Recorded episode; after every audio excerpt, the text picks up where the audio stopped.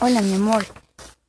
Otra vez escuchando un podcast solo, con nuestro podcast no te sentirás tan solo. Bienvenido. Hola, ya estás aquí en 3000 años de adaptación, en donde cada semana hablaré sobre la cultura mixteca, sobre sus lenguas, religión, etc. Así que ponte cómodo y a disfrutar porque nuestro podcast ya va a comenzar. Secciones. ¿A dónde me lleva mi jefe ese? Las fuentes históricas describen a los mixtecas como un grupo de cazadores recolectores de vida nómada, como primitivo y belicoso que gracias a su contacto y mestizaje con pueblos sedentarios o toltecas se convirtió paulatinamente en un pueblo culto con tradiciones civilizadas. Hasta el día de hoy, el origen étnico de los mixtecas sigue siendo un tan cierto. De acuerdo con la historia y mitología mixteca, estos emigraron de un lugar llamado Aztlán, lugar de blancura o lugar de las garzas, y de la mítica cueva Chicomostoc, el lugar de las siete cuevas, y peregrinaron al Valle de México. Los primeros años de los mixtecas en el Valle de México no fueron fáciles. Los mixtecas debían rendir tributo a los señores de las regiones y para lograr su ascenso político establecieron vínculos con ellos. Al inicio actuaban como guerreros mercenarios, empleados por una de las facciones rivales del valle.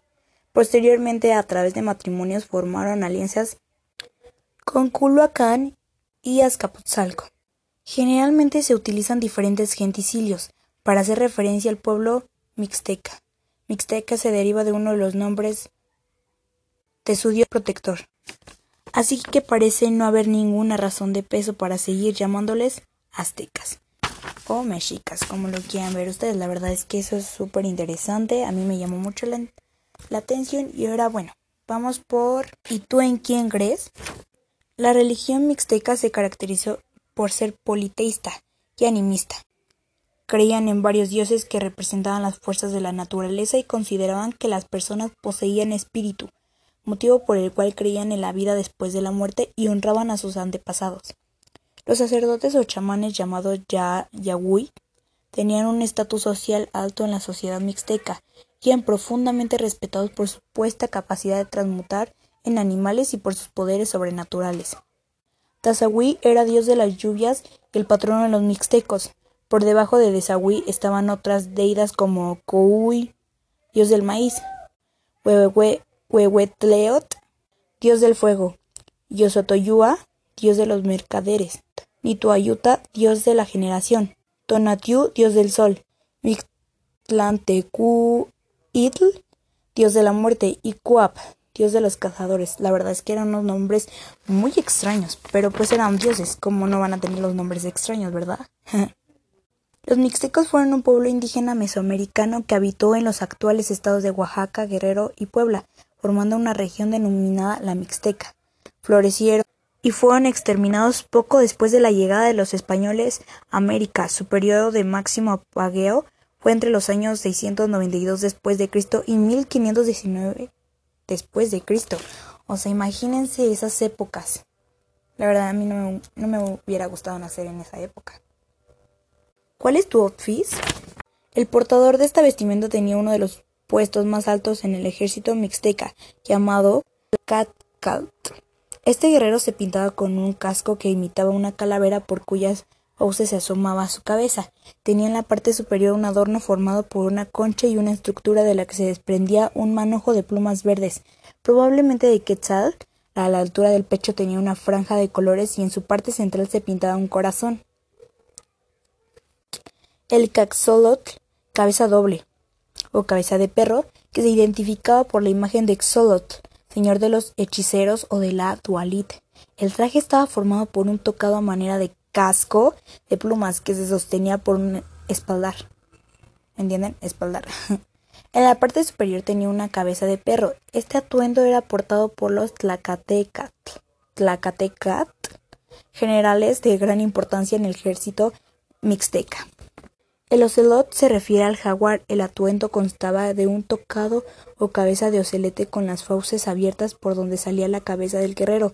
En la parte superior tenía un adorno con una estructura que sostenía un manojo de plumas verdes, tanto que el cuerpo del traje como el tocado representaban las manchadas de jaguar, sobre un fondo de color que podía ser amarillo, blanco, azul o rojo.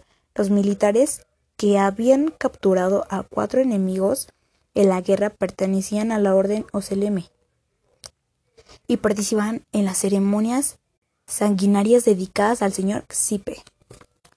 Ay, o sea, vean cuál era su outfit en ese tiempo.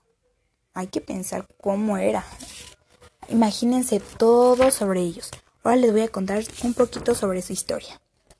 La historia de, de la Mixteca data desde la antigüedad, exactamente desde el siglo XX Cristo, siendo en este momento la presencia de las primeras manifestaciones de este grupo étnico en Mesoamérica. Los inicios de esta historia tenían origen como la presencia de la diversificación cultural de algunos pueblos en donde su habla era el otomangueano. Otomangueano. Wow, qué extraño. Los cuales se encontraban ubicados en Oaxaca, Cabe destacar que los mixtecas tuvieron mucha relación con dos pueblos de su misma habla, siendo estos el zapoteco y el pueblo otomí. De hecho, el pueblo mixteco y zapoteco comparten ciertas características culturales. Miren, siendo la principal característica que definía a ambos pueblos era la forma propia y única de autodenominarse como pueblo de la lluvia o pueblo de la nube, como ustedes la quieran ver. Esto se debe al origen etimológico de la palabra mixteca, la cual significa lugar de las nubes, ¿ok? Es importante mencionar que la presencia humana en tierras mixtecas existe desde 500 mil años antes de la presencia cristiana en la tierra. Pero sin embargo el origen real de esta cultura data por los 3000 años de Cristo. ¡Wow! ¡Qué sorprendente! O sea, eso es muy sorprendente. ¿Quieren saber más? Vamos a continuar con más y sobre su historia. La cronología de la cultura mixteca es una de las más extensas de Mesoamérica. Por su continuidad y antigüedad, comienza como resultado de la diversificación cultural de los pueblos de habla otomanguea en la zona de Oaxaca. Los mixtecos compartieron numerosos rasgos culturales con sus vecinos zapotecos. De hecho, ambos pueblos se denominaban a sí mismo gente de la lluvia o de la nube, como ya se los había comentado. Durante el clásico el apogeo de Teotihuacán y Monte Albán estimuló el florecimiento de la región Yuñe. Mixteca Baja en ciudades como el Cerro de las Minas se han encontrado como en estelas que muestran un estilo de escritura que combina elementos de la escritura de Monte y Albán de Teotihuacán. La influencia de los zapotecos se observa en las numerosas urnas halladas en los sitios de la Mixteca Baja, que representan casi siempre al dios viejo del fuego. En ese mismo contexto, la Mixteca Alta vio el colapso de Yucununtahuat. Les digo que qué nombres tan más extraños. y la balcanización de la zona, la concentración del poder en Ñuñe, fue causa de conflictos entre las ciudades de la región y los estados de la Mixteca Alta, lo, que explica la fortificación de las ciudades de Ñuñe. El ocaso de la cultura Ñuñe coincide con el Teotihuacán y Monte Albán, al terminar el clásico mesoamericano, muchos elementos de la cultura clásica de la Mixteca Baja cayeron en desuso y fueron olvidados. A partir del siglo X se dan las condiciones que permitieron el florecimiento de la cultura mixteca. El temperamento político de Ocho Venado lo condujo a consolidar la presencia mixteca en la costa. Ahí fundó el reino de Tutepec, y después emprendió una campaña militar para unificar numerosos estados bajo su poder, entre ellos sitios tan importantes como Titalongo. Perdón, continuemos. El temperamento político de ocho venados, ahí nos quedamos, ¿ok? Ahí fundó el reino Tutepec y después emprendió una campaña militar para unificar numerosos estados bajo su poder entre sitios tan importantes como Titalongo. Eso como si los había comentado anteriormente, esto no habría sido posible sin la alianza con Cuatro Jaguar, señor de filiación, que gobernaba. El reinado de Ocho Venado concluyó con su asesinato a manos del hijo de una noble señora que a su vez fue asesinada por el propio Ocho Venado. Durante todo el posclásico se identificó la red de alianzas dinásticas entre los estados mixtecos y zapotecos, aunque paradójicamente aumentó la rivalidad entre ambos pueblos. Sin embargo, actuaron en conjunto para defenderse de las incursiones mexicas México, perdón, Tenochtitlan, y sus aliados se alzarían con la victoria sobre estados tan poderosos como Coixtláhuac, quien fue incorporado como provincia tributaria del Imperio Azteca. Sin embargo, Yucutza Tututupec, Tututupec, está chistoso, perdón. su independencia y ayudó a los zapotecos a resistir en el istmo de Tehuantepec. Cuando los españoles llegaron a la Mixteca, muchos señores se sometieron voluntariamente como vallesos de España y conservaron algunos privilegios, otros señorios intentaron resistir, pero fueron vencidos militarmente.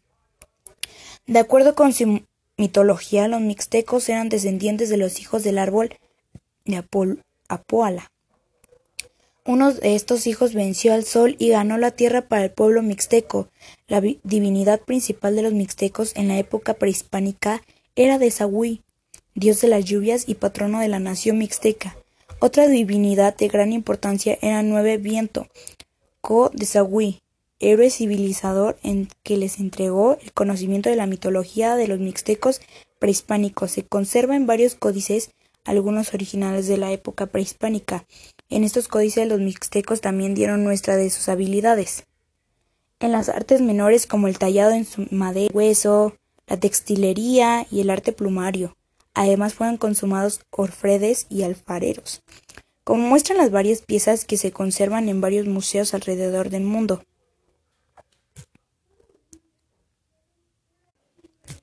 Em, bueno, el territorio histórico de los mixtecos se localiza en el sur de México con una superficie superior, superior a los 40 kilómetros.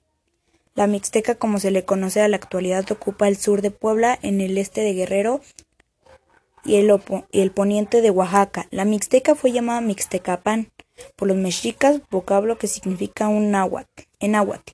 País de los mixtecos, en la lengua mixteca antigua del país recibió el nombre de Ñu de que en Janssen y Pérez Jiménez traducen como país de la lluvia.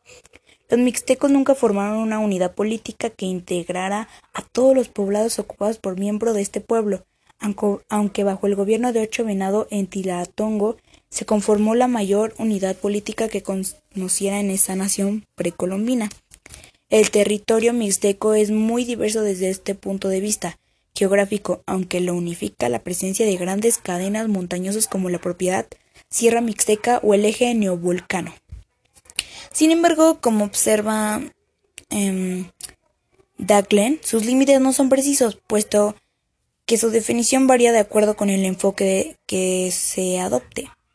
Desde el punto de vista cultural, la Mixteca es el territorio donde habitan todos los pueblos que han sido denominados mixtecos en diversas fuentes, aunque esta delimitación no deja de presentar ambigüedades en tanto que los pueblos mixtecos pudieron convivir con comunidades de otro origen étnico, aunque bueno, emparentadas lingüística y culturalmente. La delimitación tentativa propuesta por González Leiva indica que el entero oeste del Mixteca se inicia en la costa del Pacífico, en Coahuitlán, de ahí en línea recta. El origen mítico de los Mixtecs mixtecos, en el año y en el día de la oscuridad y tinieblas, antes que hubiese días ni años. Estando el mundo en gran oscuridad, que todo era un caos y confusión, estaba la tierra cubierta de agua, solo había limo y lama sobre la faz de la tierra. En aquel tiempo apareció visiblemente un dios que tuvo por nombre un siervo, y por sobrenombre culebra de león, y una diosa muy linda y hermosa que su nombre fue un ciervo y por sobrenombre culebra de tigre. La mitología mixteca comparte muchos elementos con el resto. En el principio la tierra era un caos en el que todos se hallaban confundidos. Los espíritus de las fuerzas creadoras volaban en el aire. Se conocen por sus nombres calendáricos, asentados con el códices producidos por este pueblo. Esos espíritus eran uno venado, serpiente de jaguar y uno venado serpiente de puma. Son los correspondientes mixtecos de Ometezcuchtli y Omecihuatl, los señores dos que representaban el principio dual de todo el universo. En el mito mixteco, estas dos divinidades separan la luz de la oscuridad y la tierra del agua el arriba del abajo y crean a los cuatro dioses creadores que habrían de dar nacimiento a los otros y a la humanidad que fue creada a base de maíz. Cuenta la leyenda que uno de los cuatro hijos de la pareja primigenia hizo un agujero que un árbol que se encontraba en las nubes y copuló con él. se identifica a este personaje con el nombre calendárico Nueve Viento, uno de los nombres de la serpiente emplumada. De este modo, el árbol le alumbró al poco tiempo. De él nació un nombre que habría de retar al sol, Señor de la Mixteca. Un duelo a muerte. El mito del flechador del sol relata que este personaje disparó sus flechas contra el astro mientras el sol le combatía con sus rayos. Así pasaron hasta el atardecer, en que el sol cayó herido de muerte y esta, y este sería la explicación del color encarnado de los atardeceres y se ocultó tras las montañas, como el flechador del sol. Temía que el astro renaciera y reclamara sus antiguos terrenos. Trajo a la gente y los hizo asentarse en la tierra que había ganado, y los apresuró a cultivar los milpas de maíz. En esa misma noche, desde, este, de esta suerte, cuando el sol renació al día siguiente, nada pudo hacer, y de esta manera los mixtecos se convirtieron en dueños de la religión por derecho divino y militar.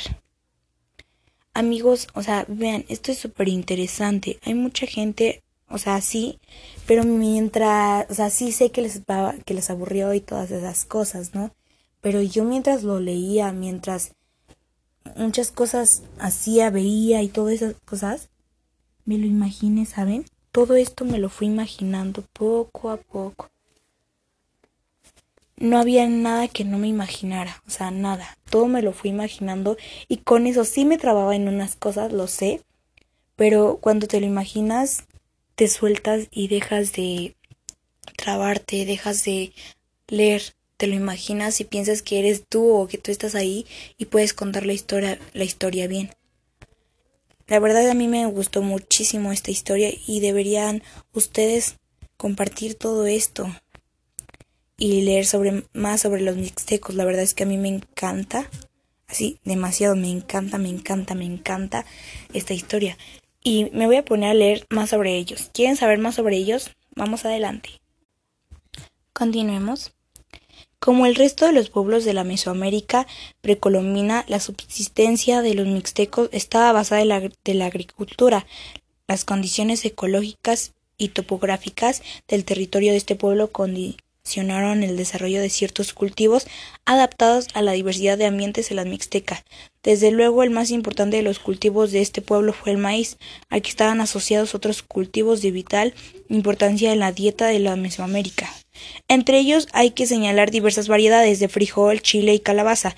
En los lugares donde el clima lo permitía existían cultivos de especies de uso no necesariamente alimentario. Entre ellos cabe destacar el algodón, adaptado a los climas semitropicales de la Mixteca Baja, la cañada de Cuicatlán y la costa de Oaxaca y el cacao, propios de la zona con mayor humedad. Bueno, sé que han de estar cansados y así que vamos a una pausa y regresamos, ¿ok? Hay que seguirle. Regresamos ya de la pausa y todas esas cosas, ¿ok? Eh, estamos siguiendo con lo de su cultura sobre su economía. Uno de los grandes problemas que afrontaron los mixtecos en épocas precolombinas es el abrupto relieve de la Mixteca y la escasez de agua en la región. La agricultura ofrecía mejores rendimientos en los valles intermontanos de la Mixteca alta, por lo menos en comparación con la Mixteca baja de clima más cálido y seco. Y la Mixteca de la costa se han encontrado indicios de terrazas artificiales en las, laderas entre las montañas que rodean valles como el de Tlaxiaco, las terrazas tenían como propósito ampliar la escasa superficie cultivable mediante el aplanamiento intencional de las pendientes, así como el mejor aprovechamiento del agua disponible. Por otra parte, en las zonas más secas se desarrollaron cultivos alternativos como el del pitayo. La accidentada geografía de la Mixteca entonces a desarrollar un conjunto de tecnologías que permitieran una agricultura redituable. En las laderas de la Sierra Mixteca construyeron terrazas llamadas Cuyu Lamabordo. Para ello se valieron de disques de mampostería que permitían conservar el suelo desbalado de los taludes de la montaña de acuerdo con los campesinos modernos del valle de Nochtitlan. El uso de las terrazas mixtecas permití permite al cabo de tres o cuatro años la formación de la plataforma que produce buenas cosechas de maíz. Las cuyu requerían mantenimiento, pues la erosión y el uso agrícola de las terrazas provocaban el desgaste del suelo nutritivo. Para estas labores, en la Mixteca Alta se empleaba caliche obtenida de minas en la religión.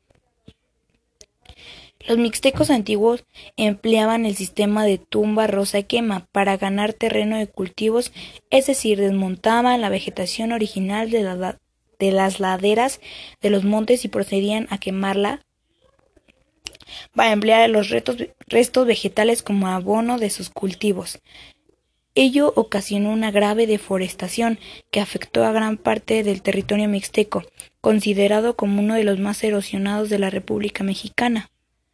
En Mesoamérica se domesticó un número muy reducido de especies animales, el guajolote.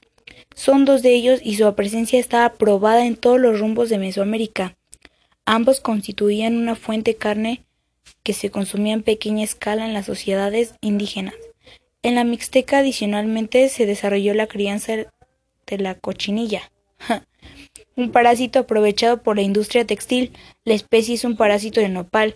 Aún se creía en los climas templados de la Mixteca Alta y otras partes del noreste. Y centro de Oaxaca de él se obtiene un colorante llamado carmín o grana cochinilla, apreciado por su intenso color rojo.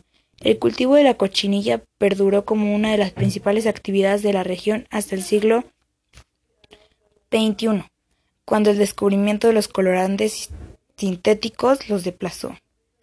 La base de la economía de todos los pueblos mesoamericanos era la agricultura. Los mixtecos, como el resto de los pueblos mesoamericanos, recurrieron a la cacería, la recolección y la pesca para complementar su dieta y cubrir otras necesidades.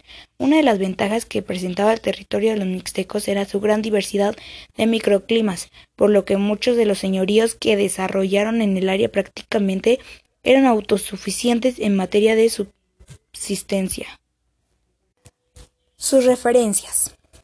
A lo largo de este texto aparece el término ñuñe con dos formas ortográficas de acuerdo con lo que indica la ortografía de la lengua española. 2. Jansen y Pérez Jiménez 2002 42. 3. Las zonas limítrofes del área mixteca no siempre se dejan precisar en parte por falta de datos y en parte debido a la información confusa de las distintas fuentes que tan pronto consideran un pueblo como mixteco, popolaca o mexicano, aunque tales datos pueden también reflejar una situación de bilingüismo o fluctuaciones de la frontera lingüística. Sabemos por los López de Velasco que la la provincia de la Mixteca incluía las zonas Amuzga y Ayascateca. Otros autores tienen a incluir algunos pueblos cuicatecos. 4. González Leiva 2009. 5. González Leiva 2009, 59. 6. La subdivisión de la Mixteca es un tema que se toca generalmente como parte del encuadre geográfico de los trabajos de investigación. Es mencionada en otros por Alfonso Caso 1977-44, Ronaldo Spores 1969-4 y Barbo Daglem 1990-55. 7. De los Reyes 1962-2. 8. Esta leyenda mixteca de la creación mundo aparece en el libro Origen de los Indios del Nuevo Mundo del dominico Gregorio García 9. Dahlgren 1990 80-90 10. Spore 2008 29 11. Flannery y Marcus 2007 73 Balkansky 1998 45 y 13 Balkansky et al 2000 368 y bueno, 14 López Austin y López Luján, 1998, 152, 6. Y por último, Spores, 2007. Bueno, ya, ya acabamos con toda su historia. Todavía de faltar más, pero creo que eso se los voy a dejar investigar a ustedes más. Lo único que quiero que ustedes investiguen o que lean más es sobre sus, sobre sus enlaces externos. Y bueno, sé que han de estar ya como durmiendo y todas esas cosas, ¿no? Ahora vamos a hacerles una... Vamos a hacerlos... Bueno, vamos a estarles haciendo... Vamos a contarles unos chismes sobre los mixtecas. Y bueno, Este. Bueno, chismes, como que a la vez sí, pero a la vez es como de si sabías, y como que a la vez son chismes. Entonces, bueno, ¿sabías? Los mixtecas son considerados uno de los pueblos más pobres de México. O sea, ¿qué es eso? Dos, forman parte de las civilizaciones más brillantes de Mesoamérica.